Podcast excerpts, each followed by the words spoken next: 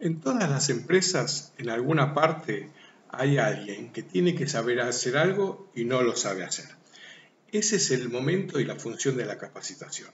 Hay cuatro elementos importantes para cuando uno tiene que pensar la capacitación. Detectar las necesidades, armar un buen programa con todos los temas que se encuentran en las necesidades, implementarlo, ponerlo en la práctica, ponerlo en marcha y evaluarlo. Si alguien piensa que formar a la gente y que se vayan es un riesgo, mucho más riesgoso es no formarlos y que se queden.